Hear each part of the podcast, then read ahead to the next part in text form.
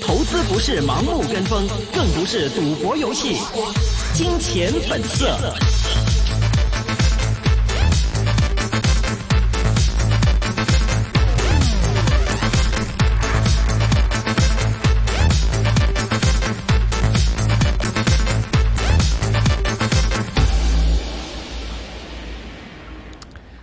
好，回来一线金融网节目啊，马上呢，我们在高聚跟段杰的电话线上呢，请来了今天的这位嘉宾，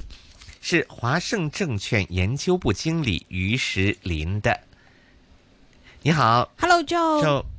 ，Joe，Hello，嗯，主持人好，大家好。欢迎 Joe 来到我们的身边啊！今天因为我们有时候都是会跟嘉宾稍微预热一下，说，哎，等会儿我们会聊些什么。然后我们今天发现说，三位嘉宾就这叫什么，你知道吗？就是英雄所见略同。嗯，等会儿就你如果再去看我们今天同场的其他的一些嘉宾，就会发现说，大家真的是有一些关注的点是还蛮类似的。我们一个个来聊好不好？首先就是其中一个您最近也可能在看的一些创新药的一些板块，你是觉得怎么样？这个礼拜有明显的这样的一些反弹的这种迹象，甚至是能够维持的吗？呃，我觉得能够维持的啊，原因就是，其实我们看中国药监局的一些就是新闻，看到其实啊、第一季度其实批准了三十多款的一个新药，包括在啊、肿瘤啊。啊呃呃病毒感染啊很多领域啊，所以我们看到其实新创新药呃就应该说是十八 A 公司呃研发的一些创新药在中国的一个临床跟啊、使用的推进呢，我们看到速度上还是比较快的啊。啊、这是第一个。第二个呢，本身我们看到就是说，啊、四月呃十四号到十九号的期间呢，其实在美国呢有一个啊比较重要的关于呃创新药的一个会议 AACR 的一个一个一个呃关于一些新品种药的数据的一个汇报。呃，其实，在港股里面一些重磅的公司，就是信达啊、呃呃生物啊，就是那个百济神州啊、在理药啊，都会有一些数据在上面披露啊。我们可可能会看到一些十八 A 公司，或者以前是十八 A，现在已经转了这个呃转成盈利公司的一个公司，关于他们最新的研究成果的一个数据的一个推动。还有最后，比较重要的一点呢，我们看到 A 股方面呢，就是药明康德跟恒瑞医药呢，就是获得资金的青睐，而且呢，配合在医药板块的 ETF 呢，在四月份呢是就是场内唯一有一个呃份额增长的一个主题基金类的一个 ETF，所以我们看到就是无论从基本面上、从政策上，还是从资金流上，都流向这个板块，它可能是一个中线的一个估值修复的一个机会。哇哦，那听起来是就呃，因为大家每一个可能关注的板块类似，但是有可能看法不一样啊。我听下来，今天其实就有可能是对这个板块相对信心感觉更足一点的这个状态啊。那如果你真的是觉得说，甚至是有些中线的机会的话，是不是代表对于后市并没有看得太淡？因为有些时候它其实也很会受到这个市场上面的一些就是情绪的影响的，尤其是在说创新药这个板块。嗯，对的。其实创新药这个板块呢，跟我们就是对于第二季度判断四条主线其中一种一条主线就是受益率、流动性预期改善，成长板块呢会有呃，我们说在成长板块这一块呢找找公司来买。呃，什么是流动性受益流动性预期的改善呢？就是说，呃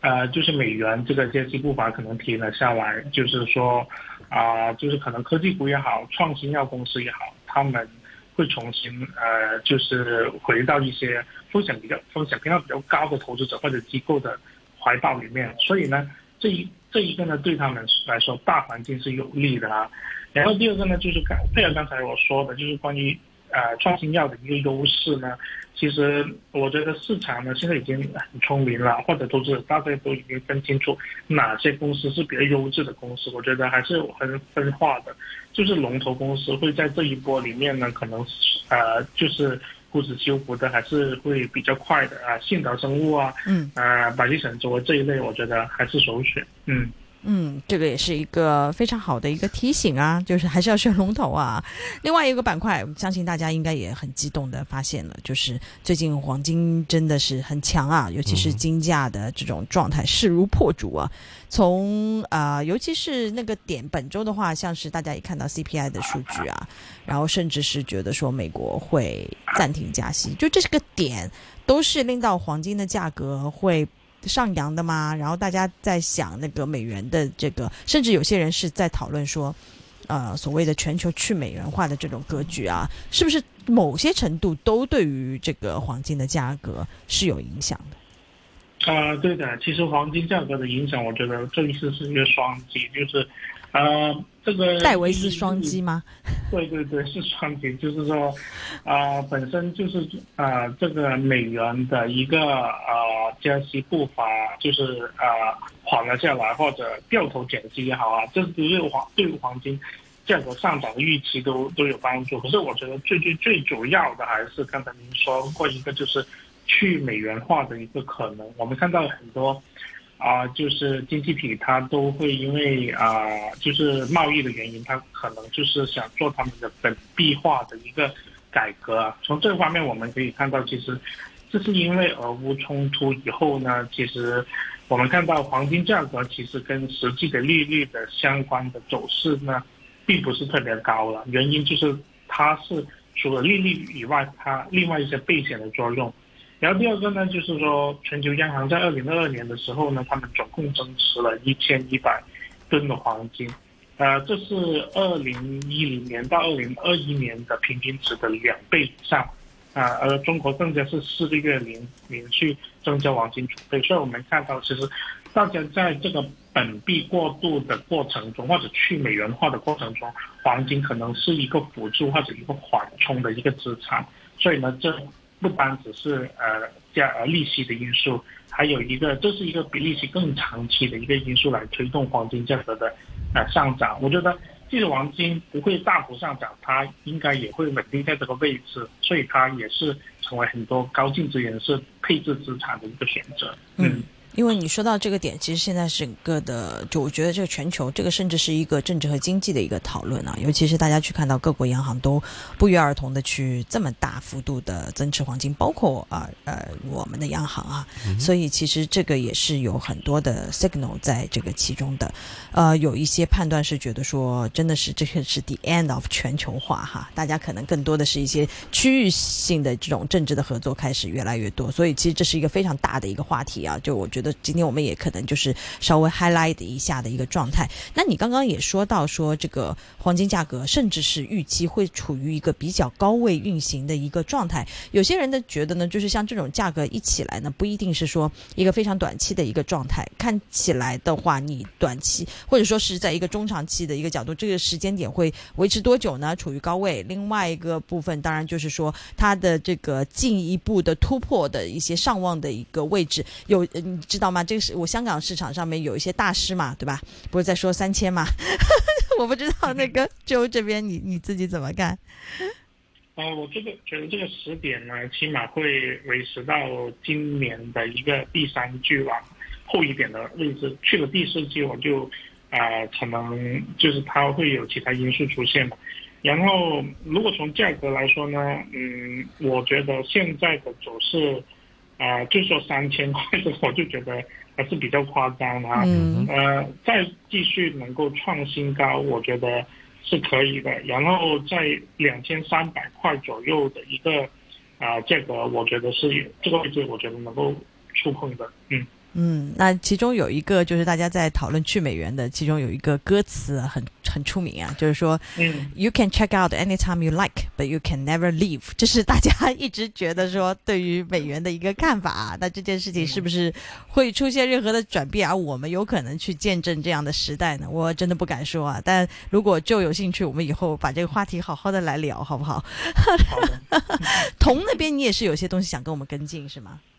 对，今天其实大家看到啊，就是啊、这个五矿资源啊、上午的时候有一个不错的升幅啊，啊，连带着其他很多有色金属都有一个上涨。这其中一个原因就刚才说的，黄金是一个推动。可是我们不要忘记，其实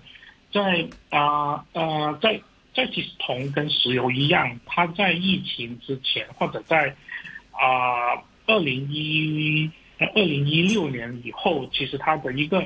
资本开支呢是一直在缩减的啊，全球对于铜矿的资本开支在五百亿到七百亿左右，然后其实这个会反映在什么情况呢？二零二四年、二零二五年的时候，他们的一个一个一个一个新增的一个呃产能呢会。呃，有一个比较大的一个降幅，例如今年可能整个全球提供新铜矿的产能是七十万吨，到了明年可能是低于五十万吨了。可是我们不要忘记，就是新能源汽车也好，风电也好，太阳能也好，就是其实对铜的需求还不断的增加啊，其他行业还在复苏，所以呢，铜呢大家都有一个憧憬。我们也看到，其实上年的第三季度到第四季度铜价是下降啊，或者说全年。前一年大部分时间铜价都是比较疲弱的，可是我们 Q1 来看呢，铜价是比较坚挺的。我也预期，呃，铜价在今年能够在九千五百块以上的一个上方是一个大概率的。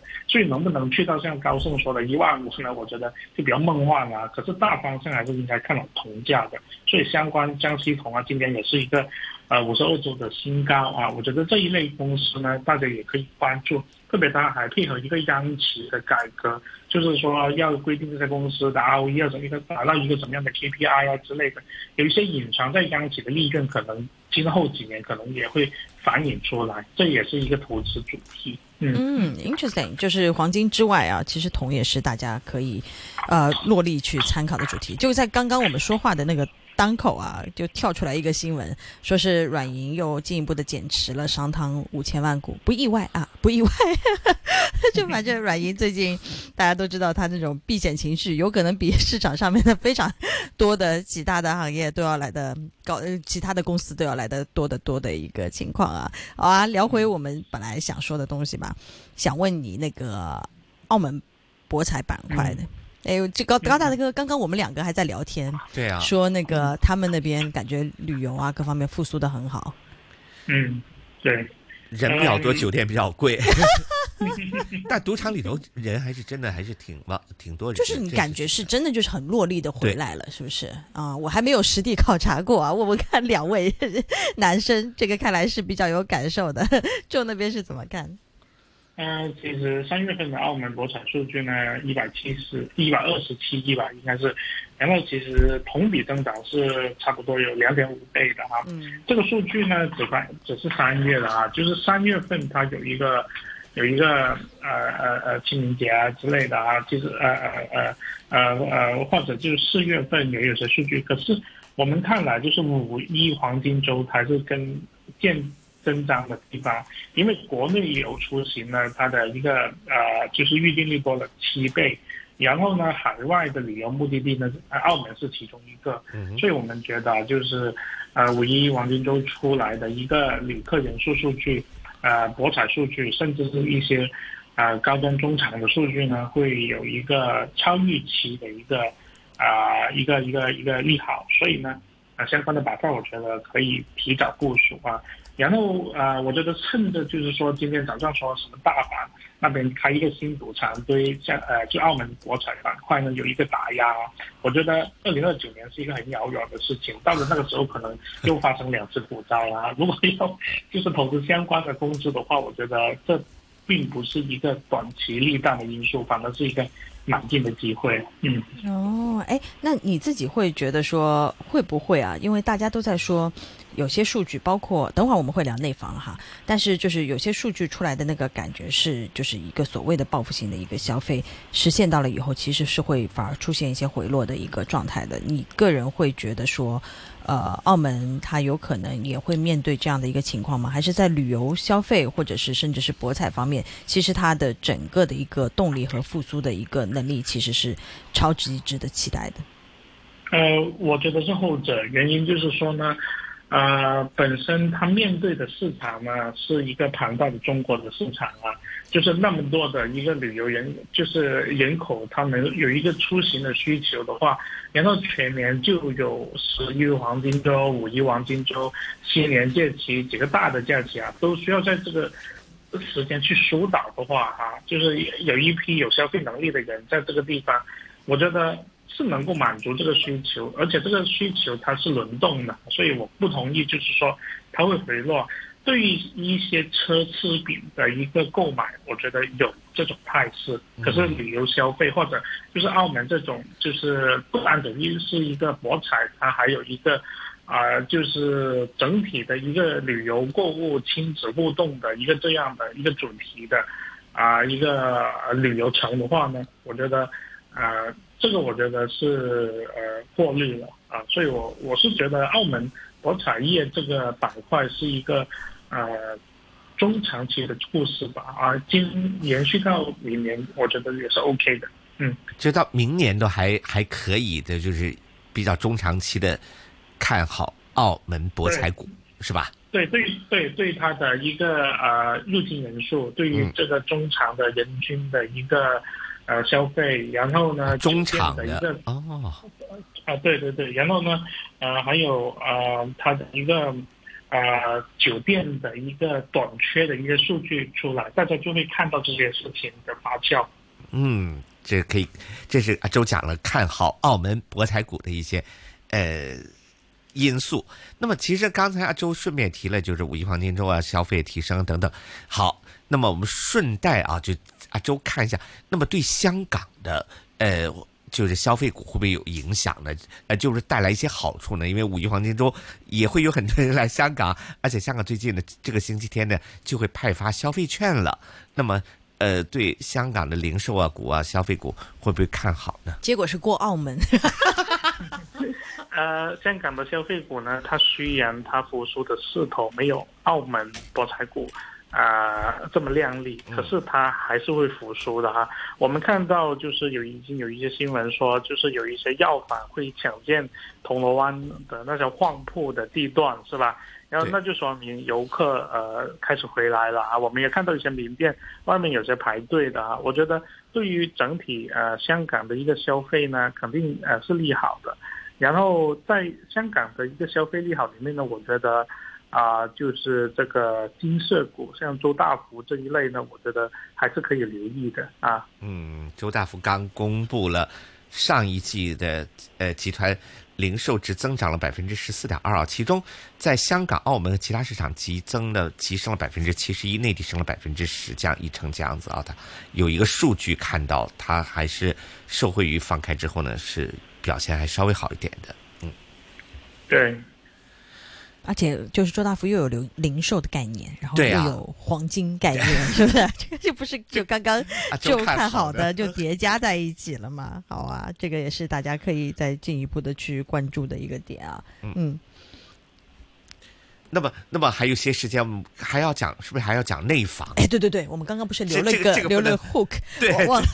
不能忘记把内内房给漏了。对，一方面就是内房，其实本周我们刚刚其实也讨论过一个点，就是融创的复牌嘛。嗯，那就那边你自己对于这件事情会觉得说是一个所谓的拐点，就是内房的拐点是产生吗？